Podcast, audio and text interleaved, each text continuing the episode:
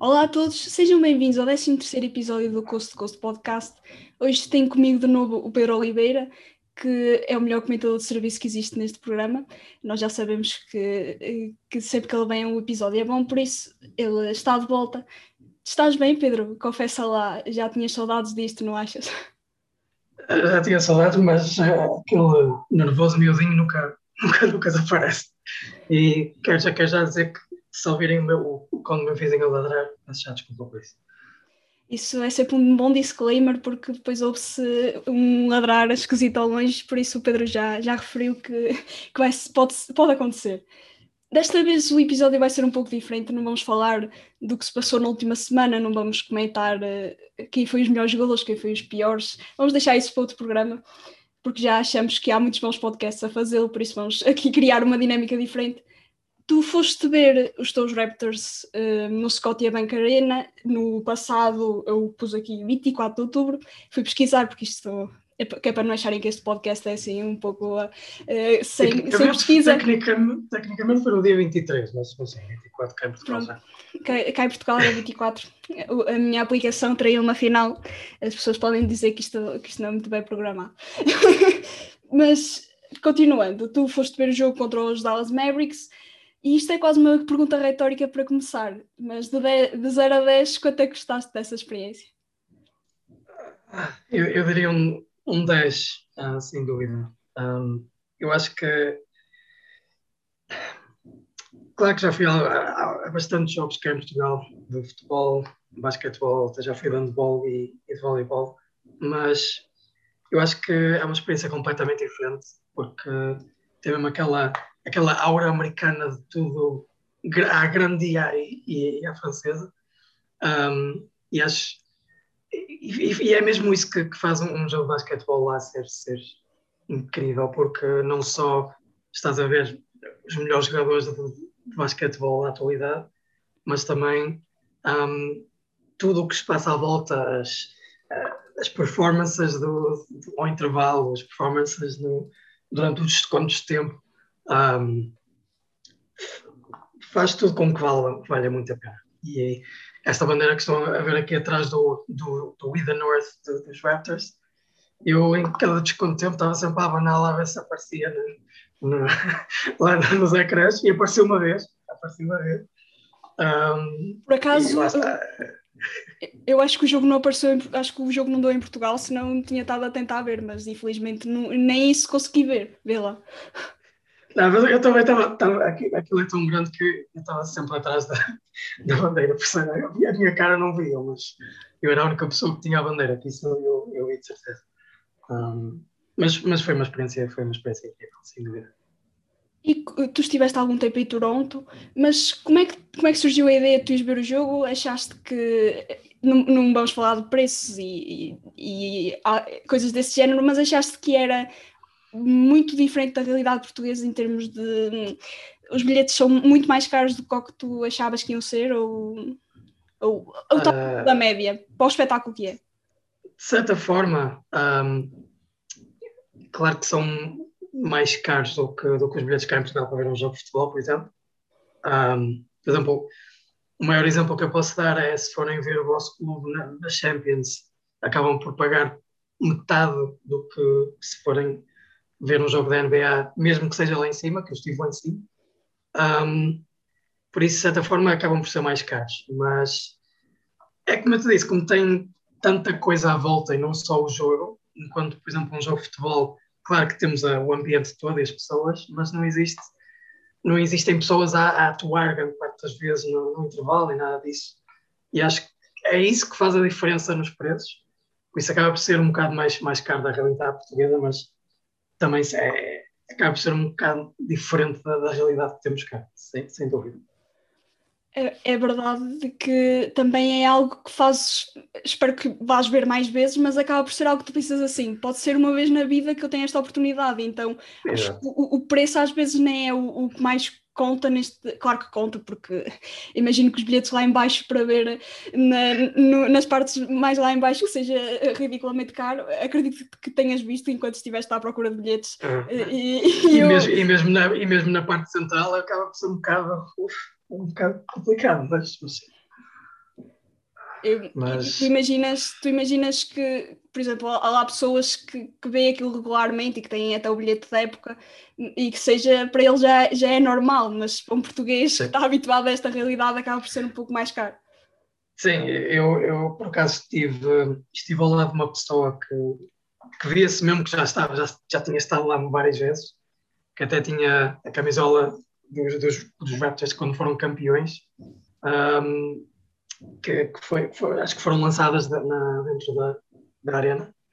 Um, e ao longo do jogo fomos, fomos falando de diferentes coisas. Eu disse mesmo, ok, eu, tenho, eu não tenho o, os, lugares, o lugar anual, mas tenho um lugar que, que imagina, consegue um, uma promoção e aqui e ali num, num jogo qualquer.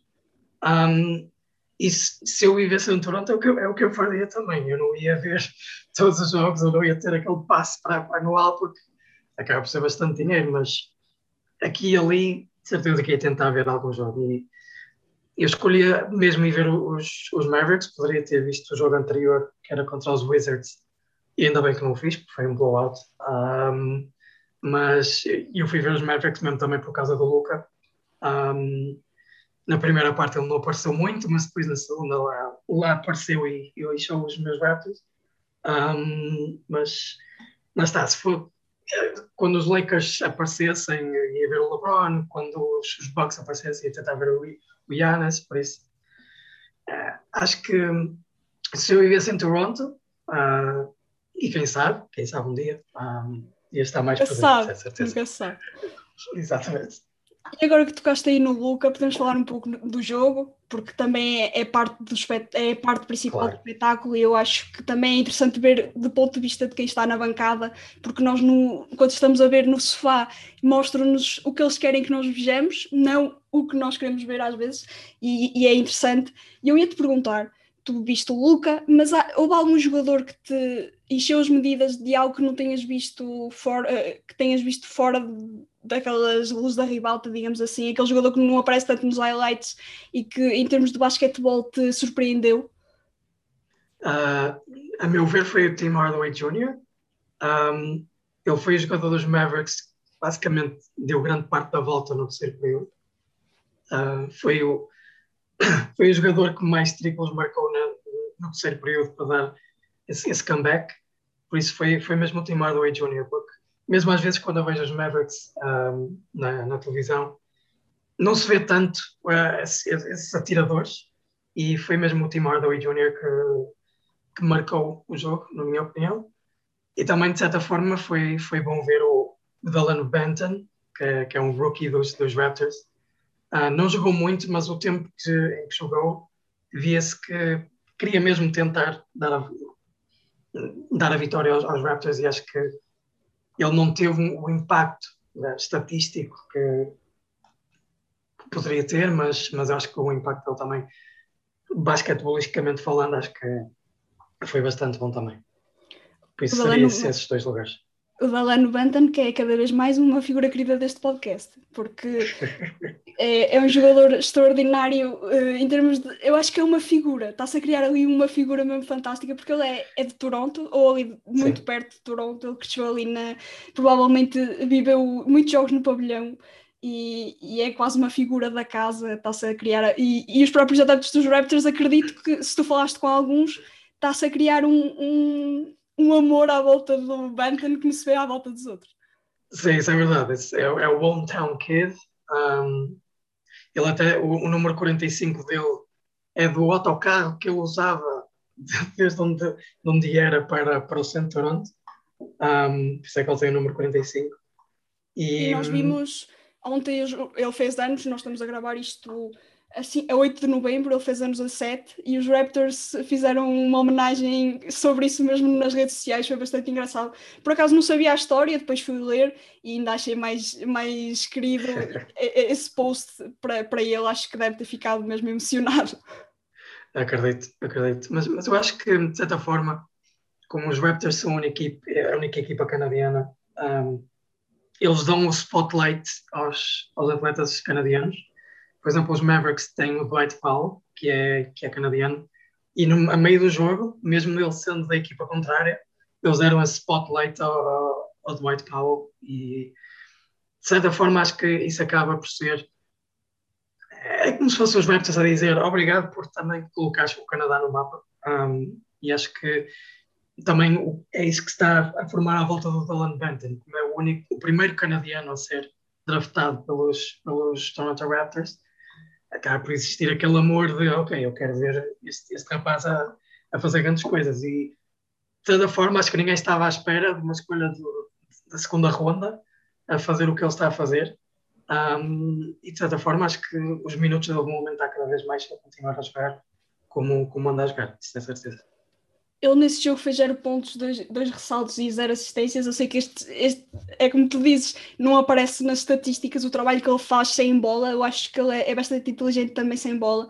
Tem muito a melhorar, claro. Ele não é um jogador, não é daqueles rookies que nós já sabemos que estava preparado para a liga, vai ter que ter alguns, uh, provavelmente vai cair para a G-League algumas vezes, algo que sabemos que os Raptors sabem fazer muito bem, que é um, uh, algo que os Sacramento Kings não sabem fazer, mas isso já fica para outro, para outro episódio, porque senão lá vamos cair outra vez no, no Banter ou, ou Luke Walton, mas voltando aos Raptors, é, é sempre bom ver jogadores que um, por exemplo, tens o Chris Boucher, tens o Fred Van Vliet, uh, e tu achaste que havia um jogador favorito dos adeptos do pouco tempo que lá estiveste, uh, sem ser o Banton, haverá lá algum que chame mais a atenção nesse aspecto ou achaste que era tudo muito igual? Porque às vezes tu vais ao é. estádio aqui em Portugal e tens um jogador que, que levanta mais as, as pessoas Sim. da cadeira e tinhas, percebeste isso lá dentro?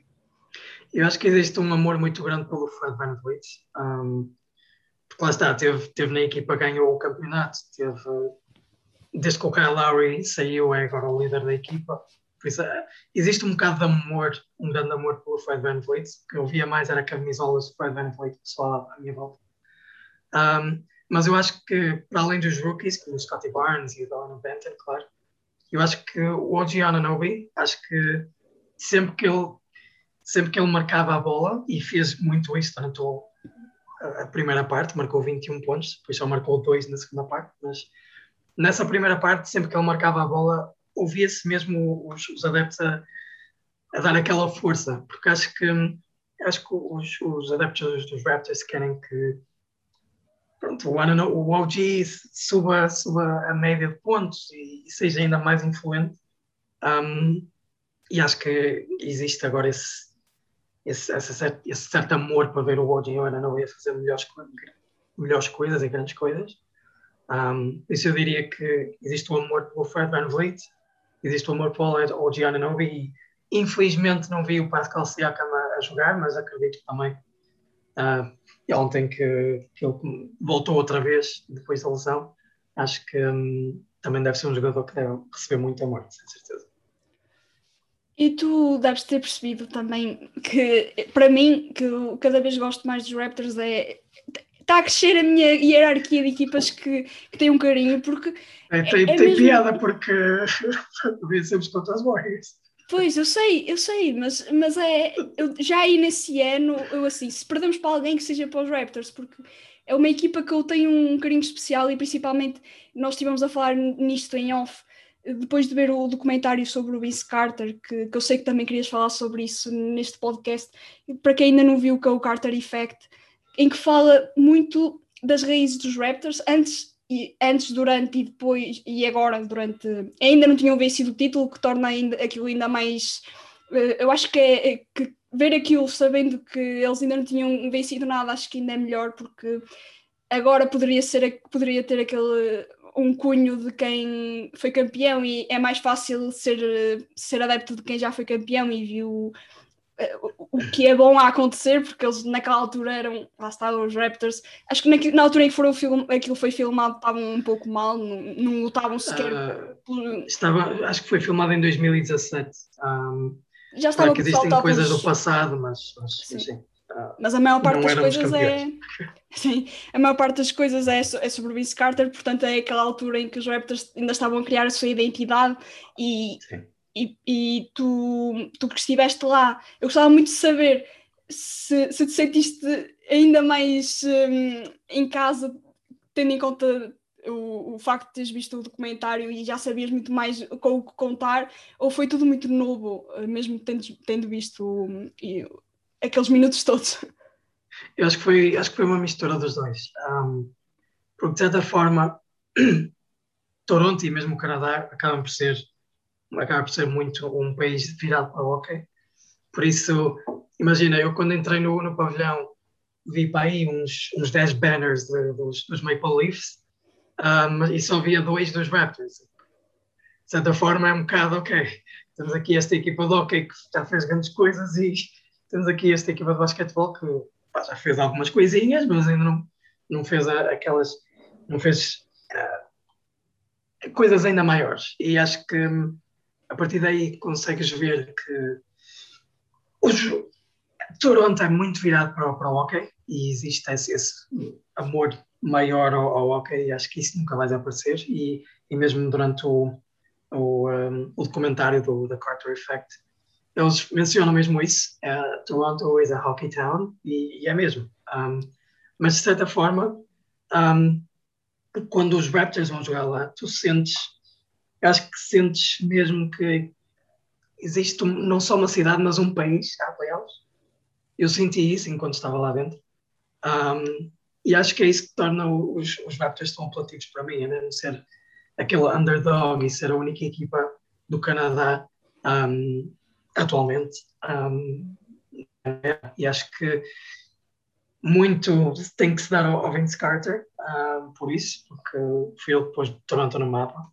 Foi o primeiro jogador que realmente fez com que os Raptors fossem relativamente, relativamente mais uh, mais importantes na, na liga. Um, e, e, pronto, é claro que existe, existe muita gente com, com camisolas do Vince Carter, existe.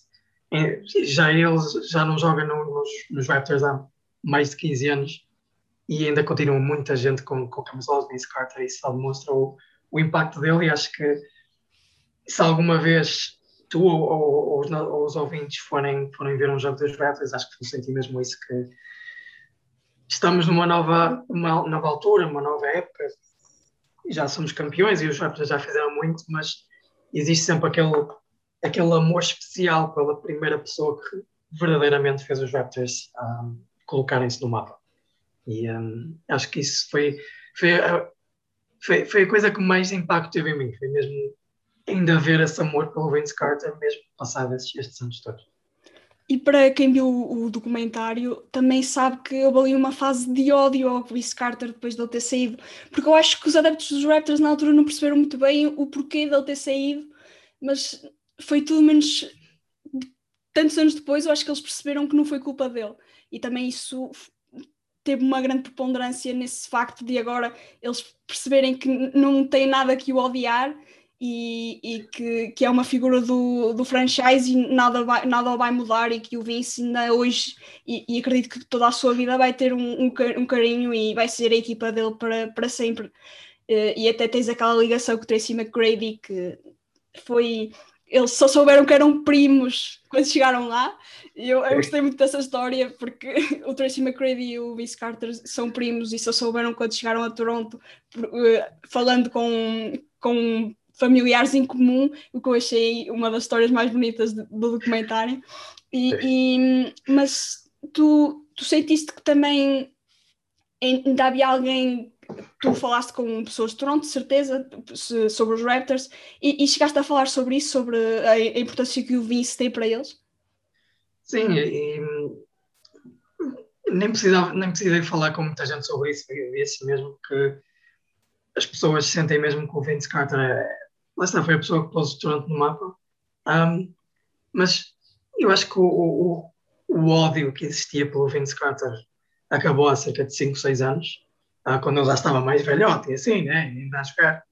Um, porque, de certa forma, quando os Raptors começaram a ficar, uh, pronto, uma das melhores equipas da conferência a partir de 2015, 2016, um, acho que foi a partir daí que, eu, que os, os, fãs do Raptors começaram, ok, nós não precisamos odiar esta pessoa porque mesmo depois do que aconteceu, esta equipa consegue ser boa sem ele.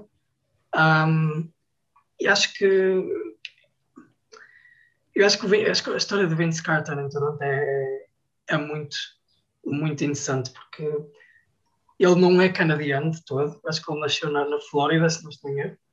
Um, por isso é uma diferença muito grande em termos de temperatura, em termos de estilo de vida, mas eu acho que o que, o que os fãs viram foi, mesmo a partir desse, desse comentário da Carter Effect, falava mesmo que quando o Vince Carter estava em Toronto e a equipa estava em Toronto, quando os, os jogadores de fora vinham a, a, Toronto, ele tinha o seu, a sua própria discoteca, ele levava lá os, sim, as, sim. Os, os, os, atletas das, das equipas adversárias, mesmo para eles entenderem, ok, ok, o Canadá nem é assim tão diferente de, dos Estados Unidos. E acho que, acho que foi mesmo a partir daí que as pessoas começaram a ver que ele tinha mesmo um amor à cidade. Claro que as coisas não acabaram da melhor forma, um, mas acho que foi mesmo a partir daí quando os Raptors começaram a ficar bons outra vez e uh, desde que saiu esse comentário acho que as pessoas começaram a ver com outros olhos o Vince Carter um, e, e, pronto, acho que, acho que é mesmo mesmo essa, essa importância, porque não é só. O Vince Carter não teve só a importância no que, no que toca ao jogo jogado, como os, os highlights enormes que ele tem e, e, assim, mas também o que ele significou para, para a cidade. Um, e acho que isso não se vê tanto em, em jogadores, nem em noutros, noutros franchises, é mesmo isso. Não, muitos desses jogadores não, não estão não demonstram para fora o que a cidade consegue fazer. E acho que foi que Vince Carter foi, foi diferente e acho que é isso que ainda torna ainda mais querido para, para os fãs dos Raptors. Porque os Raptors jogavam antes num estádio que aquilo parecia que não tinha qualquer tipo de organização. E ele também ajudou a, a criar o pavilhão onde acaba, acaba, por ser um filho do pavilhão, até lhe chama o Air Canada, por causa Sim. disso. Acho que, foi, acho que foi aí que, que nasceu a, a alcunha dele. Uh, e ele foi o primeiro jogador a, a, marcar pontos nesse, nesse pavilhão. Exato, ainda, ainda, ainda mais isso. Mas o que eu te ia perguntar agora é: temos agora uma vaga gigante de jogadores canadianos na NBA. Nós já falámos do Dalano Banton, mas também há jogadores muito bons da NBA agora uh, que são um produto do Vince Carter, são filhos do Vince Carter no aspecto em que viram-nos jogar em, em Toronto, perceberam que também existia basquetebol no Canadá, que não era só hockey, e que também há margem para, para ser uma estrela canadiana no basquetebol. Eu acho que os primeiros foram, por exemplo, o Andrew Wiggins, o Tristan Thompson, que foram escolhas muito altas no draft. Sim. A partir daí, agora temos o Jamal RJ Murray, Barrett. o RJ Barrett, o Shai Gilgeous Alexander, são todos jogadores que, são, que estão a crescer, que cresceram a ver o Vince a brilhar no Canadá, e eu acho que também isso é um, foi um cunho que ele deixou. E eu ia te perguntar se tu vias, tu foste a várias cidades do Canadá, se tu vias crianças a jogar na rua, se, porque o, o hockey não é, um, não é um desporto que também se joga na. Sim. Também se pode jogar na rua, principalmente quando está mais frio, mas vias eh, muito, muitos campos de basquetebol na rua? Uh, eu diria que no primeiro dia que estive em Toronto, estava longe da parte da, da, do centro, estava estava na parte perto da High Park, que é muito mais para, para a esquerda da, da downtown. E lembro-me que uma das primeiras um, coisas que eu fiz foi andar de onde eu estava até à parte à beira do rio. E a caminho daí, que são para aí uma, uma meia hora a pé, acabei por ver quatro campos de, de basquetebol. E, e o que eu adorei foi o facto de tu poderes estar a jogar basquetebol e se olhasses para a esquerda, vias a CN Tower, que é a, melhor, a maior torre da, de Toronto. E isso para mim teve, teve um impacto enorme, porque eu na altura nem sequer tinha ido à, à zona do centro da cidade. Por isso foi um bocado aquela coisa uau, eu, eu, eu, estou aqui, estou numa, numa cidade que tem uma equipa de basquetebol. E foi, e foi nesse mesmo dia que até vi as training facilities dos Raptors. Um, por isso, de certa forma, Toronto é uma cidade que está muito virada para o hockey, mas também, está, também tem um estádio de, de futebol em que o Canadá jogou lá um, dias antes do, do, jogo contra os Raptors. Um, também existe o, beisebol. Uh, por isso, lá está, acaba por ser uma cidade que tem muita coisa, mas vê-se ainda mais aquele impacto do basquetebol.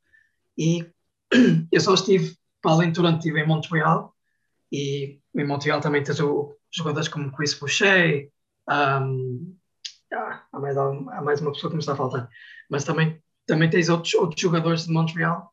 Um, e mesmo nessa cidade, que é, eu diria que é quase mais europeia do que, do que norte-americana. O Dort é de Montreal.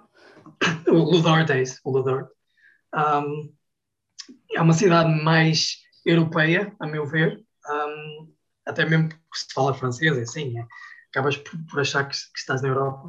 Um, mas mesmo assim existiam alguns campos de vez, em, de vez em quando na cidade e mesmo em zonas mais um, com, com mais pessoas e assim, mesmo assim vias, vias, vias vários campos de basquetebol e pessoas a jogar. Por isso, eu acho que esses jogadores todos novos que, que estão na NBA e que são canadianos, acho que cresceram mesmo a partir de ver o Vince Carter e Tracy McGrady. Um, e acho que vê-se também aí o impacto da, da equipa de Toronto um, na, na, na, forma como os canadianos olham para o basquetebol. Eu acho que é isso que um, uh, existam gerações que depois de, de, uma equipa se mudar para lá, uma coisa assim, essas gerações também vão estar mais apegadas a, esses, a esses, esportes. Eu imagino que, por exemplo, se, se, alguma cidade no Canadá vier a ter futebol americano, que daqui a 10, 20 anos iremos ver canadianos a jogar futebol americano. Eu acho que é, isso, é isso que torna uh, a América do Norte mais diversificada, a meu ver, porque infelizmente aqui em Portugal um, vejo muitas crianças muito ligadas ao futebol e a querer ser futebolistas e não vês tantas a, a querer ser basquetebolistas ou a jogar handball ou até mesmo futebol americano. Um, e, e acaba, acaba por ficar muito talento escondido porque não, não existe forma de, de experimentar diferentes esportes. E eu acho que é, é, essa a grande diferença entre Portugal e, e, e a América do Norte, sem dúvida. Isso é mesmo algo que me custa porque tu principalmente tu vais a uma grande cidade, por exemplo, Porto, Lisboa, talvez tenhas muito mais abrange, eh, abrange muito mais de esportes do que, por exemplo, eu que moro num, num local muito remoto e eu só tinha futebol, futsal, pouco mais, nunca ninguém me deu, nunca ninguém me deu a possibilidade de experimentar outras coisas, talvez nas aulas de educação física, mas mesmo assim é muito pouco tempo focado em, em desportos de pavilhão. É, vamos jogar futebol. É muito limitado. E, é muito limitado. Futsal, porque principalmente jogava-se em campo indoor, mas é, é, algo que eu acho que se tem que mudar, é dar, a, dar a, às crianças Uh, diferentes formas de, de, Olha, não sou bom a futsal, porque nem toda a gente pode ser bom a futsal, futebol, ser bom com os pés, mas experimentar com as mãos. E eu acho Sim. que ainda há muito a mudar, o que eu não acho que vai acontecer tão cedo, ainda vai demorar muito, muito tempo. Agora com o Nemias, eu acho que pode ser que mude alguma coisa, porque vai-se começar a ver muitas crianças, quando eles principalmente se estrear na NBA, vai muitas Sim. crianças olhar para ele e dizer: epá, se calhar até tem um jeito, principalmente não, não, se calhar vou ser aqui um pouco uh, polémica, mas principalmente crianças eh, um pouco maiores que não têm tanta. Não têm tanta hum, estão um pouco limitadas em termos de motores, de pés, porque nem toda a gente tem jeito, como eu já referi. Sim, sim. E que o basquetebol era, era um, bom, um, uma boa catapulta para, para serem bons a um desporto. Eu acho eu, que é isso eu, de certa forma, falta muito, e eu, de certa forma, eu, eu olho para, para o que eu poderia ter feito. Eu, eu, eu joguei futebol dois anos, era muito mal. Depois virem para a natação e epá, não, não fiz outra coisa. Um, mas eu olhava e via, ok, basquetebol, eu sou, eu sou uma pessoa baixa, por isso basquetebol não. Mas imagina, se eu pudesse, sei lá, tentar jogar futebol americano, sei lá, poderia, poderia conseguir fazer alguma coisa daquilo. Ou mesmo Claro que de vez em quando nas aulas de educação física ias, fazendo, ias jogando voleibol ou, handball, ou seja o que for, e eu notei que, ok, se calhar eu até sou bom no handball, mas eu depois saía das aulas de educação física e depois nem sequer pensava naquilo mais. Um, e acho que alguma coisa tem que mudar, nem que seja um, um, plano de educação física para abranger mais desportos para além do fut, o futsal e o futebol, porque Infelizmente, Portugal está muito virado para esse desporto e, e tudo o resto fica um bocado de lado. Um, mas, mas dá que pensar no que no, uma, uma simples equipa de basquetebol no, em Toronto no, e na altura em Vancouver fizeram para as gerações que seguiram. E acho que é isso que também temos que pensar cá em Portugal e tentar ver se existe alguma forma de também mudar um bocado isso. Porque é, é, como tu mencionas, está muito limitado. Está muito limitado.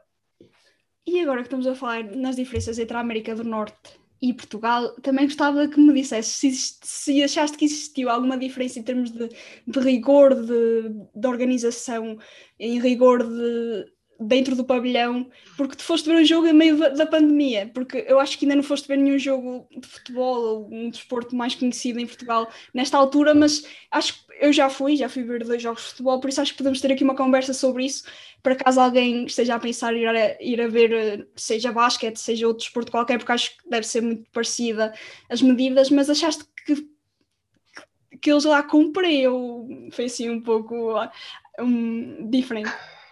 Claro, claro que existem aqueles avisos de ah, para, para a pandemia não ficar pior, ah, usa máscara, lava as mãos e essas coisas todas. Ah, claro que existem esses, esses avisos, mas eu diria que depois do, do primeiro período ah, as pessoas já estavam um bocado cansadas de usar a máscara, por isso muitas das pessoas que eu tinha à minha volta não a tinham sequer, ou a tinham apenas no queixo. Um, e, por isso eu diria de certa forma cumprem no início, mas depois, depois é um bocado complicado uh, também uh, manter isso, porque uma coisa que se vê muito é que não existem muitas seguranças na parte de cima, pelo menos. Uh, por isso as pessoas pensavam, ok, ninguém está a ver, vou tirar. E por isso é que tu vias pessoas a aparecer no ecrã sem máscara nenhuma e, e assim, acho que... Pá, claro que existem pessoas que cumprem, mas eu diria que 70% das pessoas não cumpriam.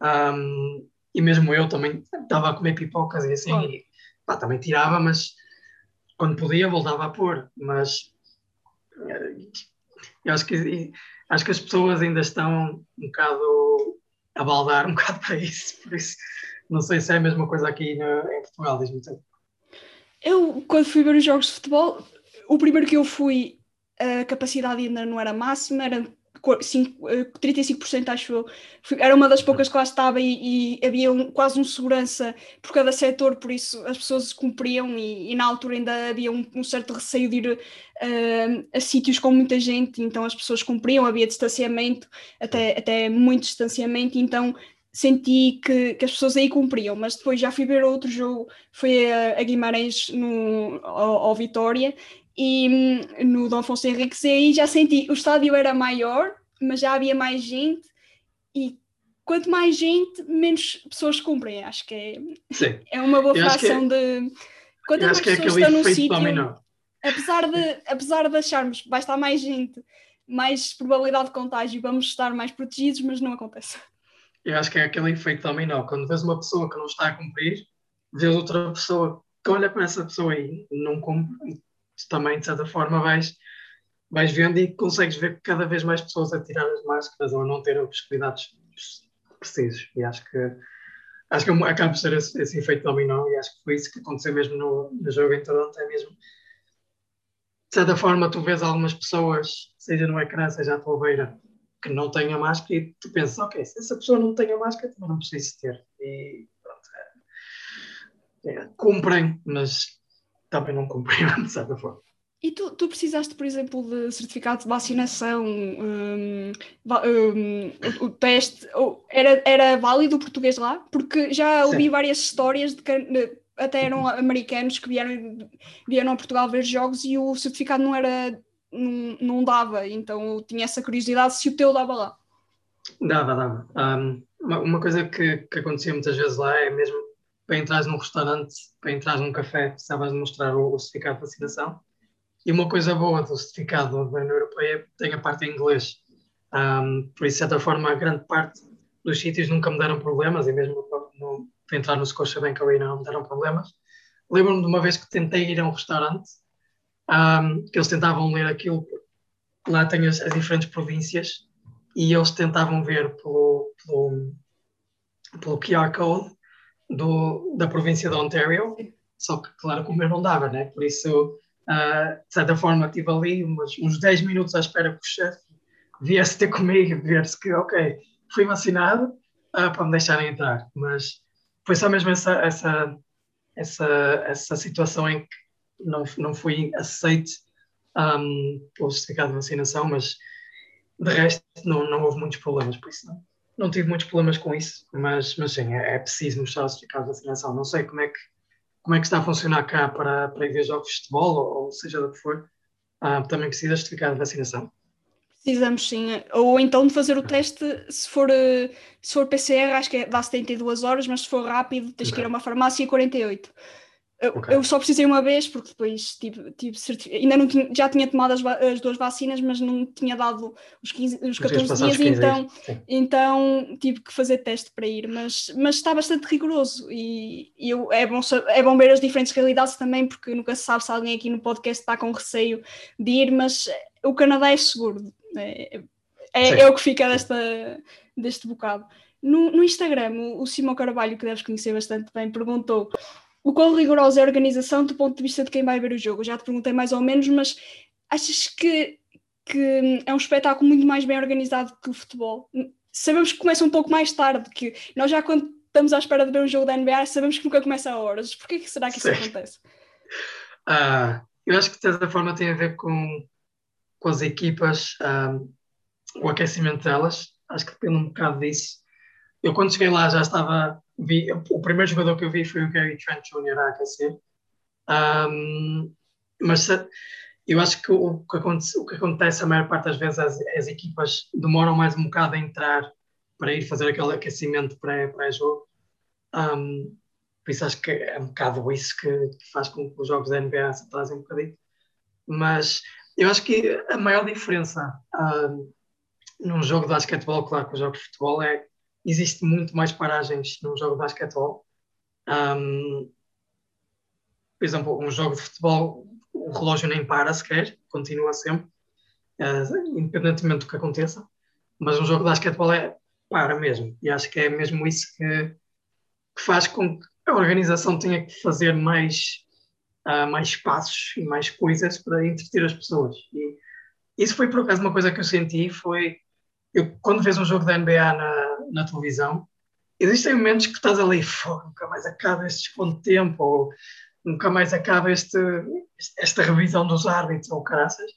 Um, enquanto eu estava lá, aquilo passou a correr. Eu diria que quando vejo jogos da NBA na televisão, eu algumas vezes até deixo de ver, porque a partir do terceiro período já estou mesmo cansado de estar muito tempo à espera. Um, mas lá já, já estava no quarto período e eu pensava, ok, ainda estamos no segundo período, mas não, já estava no quarto. Eu acho que é isso que, que faz a diferença. Um, mas em termos de organização, acho que eles são muito organizados no que toca às, às portas, aos gates, de onde os diferentes uh, sítios para, para sentar estão. Um, e para além disso, existe mais organização em tentar entreter as pessoas, por isso é que eu acho que senti que o jogo passou mais rápido porque mesmo nos descontos de tempo um, tinha sempre alguma coisa a acontecer, seja o, a mascote a fazer qualquer coisa estúpida, seja aquelas pessoas a mandar que, a camisola. Achaste que era que o Dino, acho que é o Dino que se chama, não? É, não, não, não, é o Raptor. É o, Raptor. o Raptor, exato, exato. Eu é que para mim é o Dino, mas mas, mas achaste que era sem dúvida uma das melhores mascotes da NBA, porque temos aquele, às vezes aquele eu acho que para mim, tens a dos Bulls, que tu não foste ver ao vivo, mas claro, acredito que também claro. seja.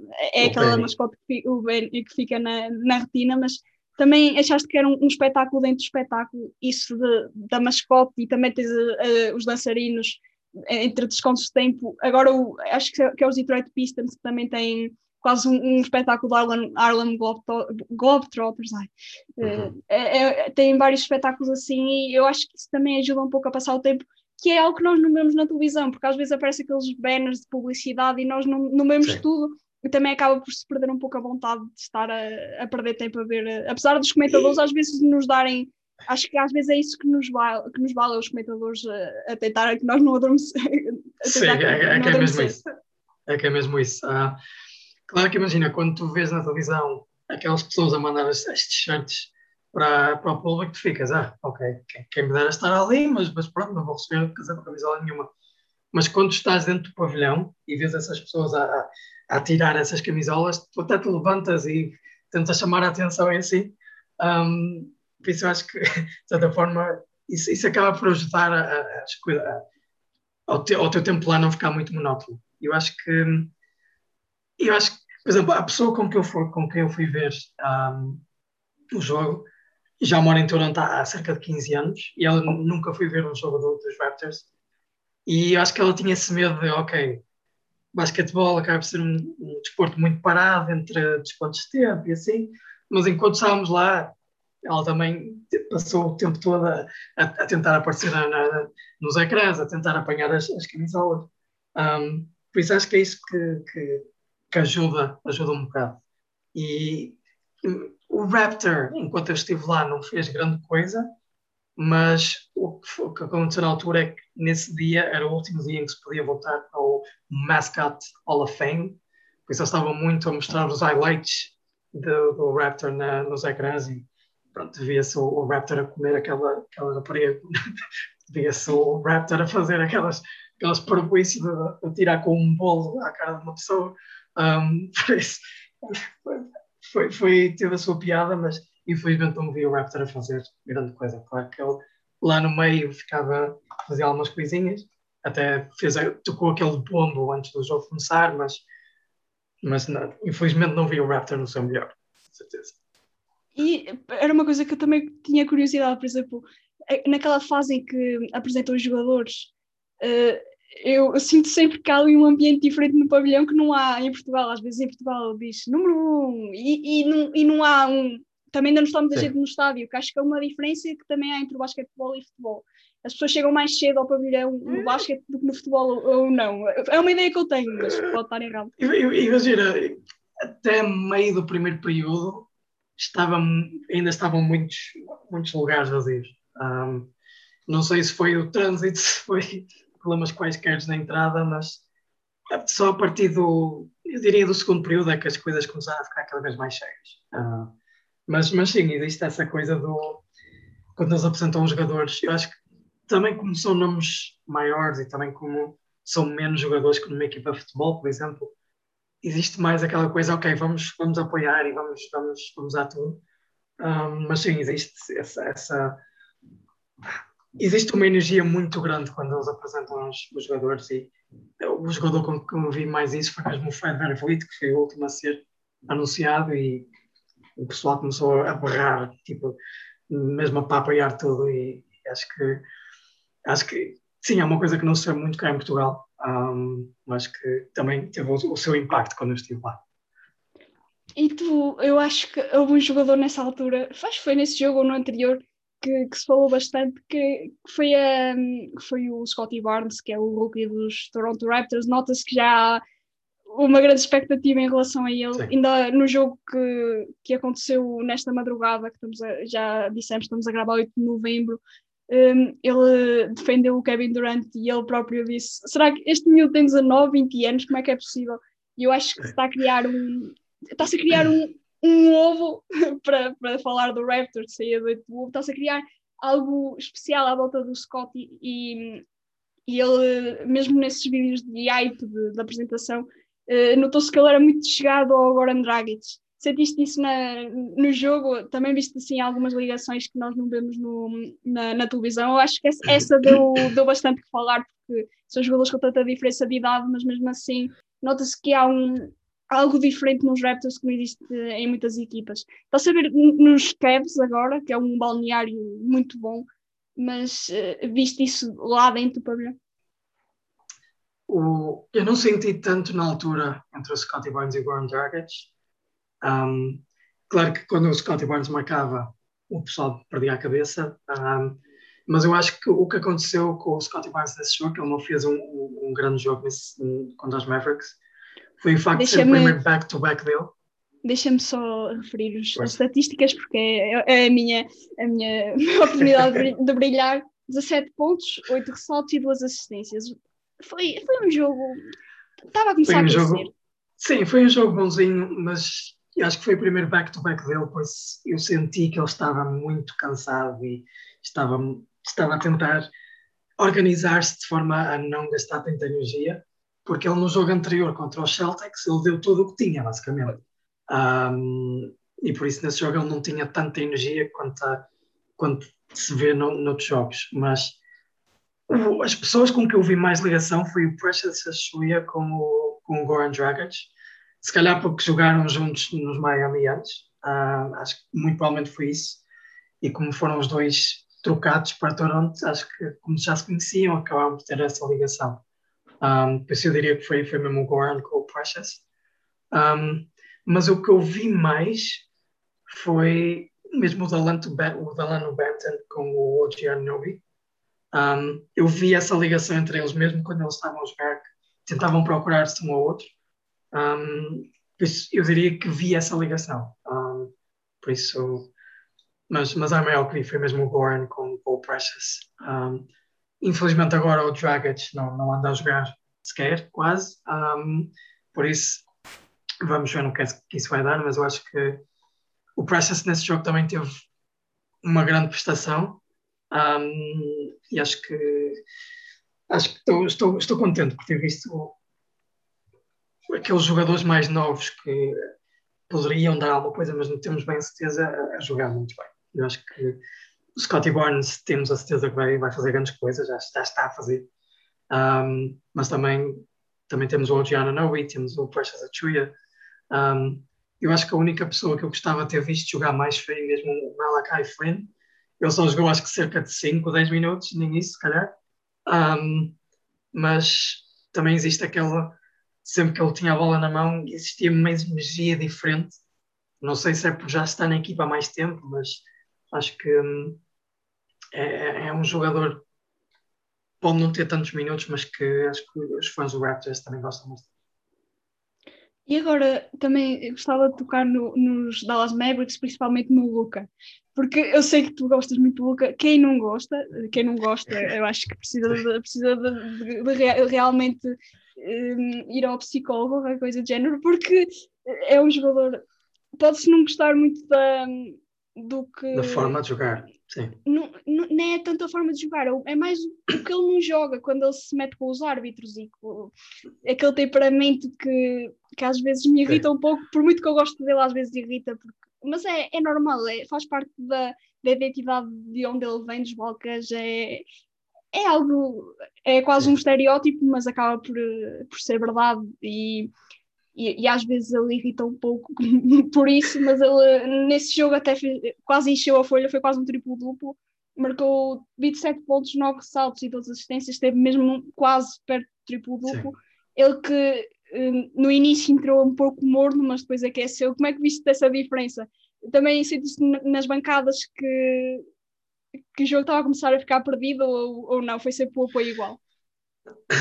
Eu diria desde que os Mavericks um, começaram a ganhar, acho que por 5 ou 6, acho que a partir daí as pessoas começaram, ok, isto, isto não vai correr nada bem, porque daquele lado tem o Luka Doncic. Eu sentia isso, um, mas por acaso uh, eu senti que os, os fãs do Raptors começaram a ficar mais com medo quando existia uma jogada que, que não deu em nenhum ponto mas em que os Mavericks estavam sempre a passar a bola, até pareciam os Spurs de 2014, quase. Um, que até a pessoa que estava ao meu lado até dizia damn, damn, sempre a passar e graças. Uh, não marcaram nenhum pontos aí, mas acho que foi a partir daí que o pessoal começou a perceber, ok, se os Raptors não começarem a atacar agora, isto não, vai, não, vamos conseguir dar a volta. E claro que foi o Luca que deu a volta ao jogo, basicamente. Ele, como eu já referi na primeira parte, não fez grande coisa, mas a partir da segunda parte ele deve ter pensado, ok, se não fizer isto a minha equipa não vai, não vai ganhar. Por isso ele fez o que conseguia e, e é como refez, quase teve um triplo duplo, por isso teve um, um, um grande jogo. Um, mas eu acho que sempre que existia um step back do Luca, o pessoal tinha sempre aquele medo que ia entrar e grande parte deles entrou. Por isso, sem dúvida, o Luca Doncic é, é mesmo uma, um jogador que enche as medidas é capaz de dar a volta a um jogo em, em duas, dois períodos, um período que seja. E é mesmo um, um talento que acho que é, é, Eu acho que é muito difícil encontrar-se um talento daqueles e com, com, a maturidade que ele já tem. Sei que ainda vai contra os árbitros, ainda se queixa muito, mas eu acho que ele acho que tem 21, 22 anos, não tenho e para, para, a idade que tem já joga muito. E acho que foi isso mesmo que me fez comprar bilhetes para este jogo e não para os Wizards, porque eu queria ver o Luca uh, em pessoa e, e, ainda bem que o fiz. Mas por acaso eu queria referir também o Kristaps Porzingis, porque ele na segunda parte não fez grande coisa, eu também estava sempre a mandar vir com ele a ver se ele parava com as coisas que estava a fazer, mas ele no primeiro período acho que teve dois, uh, dois abafos que foram muito importantes para a equipa defensivamente dos Mavericks e, um, e ele também teve um, não teve as, as melhores estatísticas, mas notava-se o impacto dele, um, porque infelizmente, por muito que o Precious Achuia e mesmo o Chris Boucher joguem bem em termos de ressaltos e sim, o Chris Tapps, por ter a altura que tem, estava a grande diferença. Um, por isso eu gostava, gostava de referir também o Chris Tapps Porzingis no primeiro e no segundo período, embora ele no terceiro e no quarto tenha desaparecido um bocado, para, para, para ver o Luca Magic, mas não sei.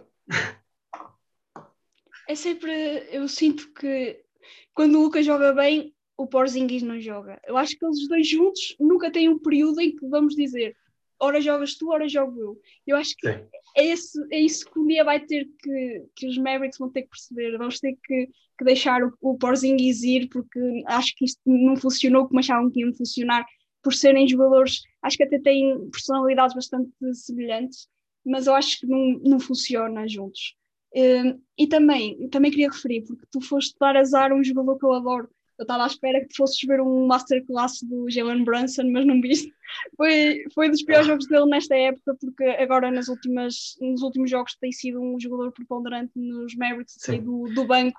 Até, eu diria que, que, é, que, é até o segundo melhor jogador dos Mavericks, eu diria. Neste momento, sem dúvida, eu acho que, que tem-me surpreendido a mim, até que eu, que eu sempre, sempre, desde que ele entrou na liga, vindo de Vila Nova, era um jogador que eu sempre gostava, eu achava que, que era um pouco posto de parte porque já, ele já entrou na liga um pouco mais velho e, e às Sim. vezes queria estar mais tempo a rookies ou jogadores mais menos experientes para dar mais minutos e ele padecia um pouco disso. Mas agora está a demonstrar que é um jogador muito bom, muito bom mesmo. E, e eu não sei se até não vai lutar pelo Sixth Man of the Year. Se os Mavericks conseguirem eu... Eh, ter um bom recorde eu acho que pode estar na equação Sim, acho que de certa forma eu noto que os Mavericks estão mais soltos quando ele, quando ele, quando ele joga com, com o Luca, porque o, o, que se vê muito e, e, o que eu vi muito no, no jogo com os Raptors foi mesmo isso, foi o facto de o Luca fazer muitas coisas isolation, isolação e, e tentar ao máximo fazer as coisas ele mesmo.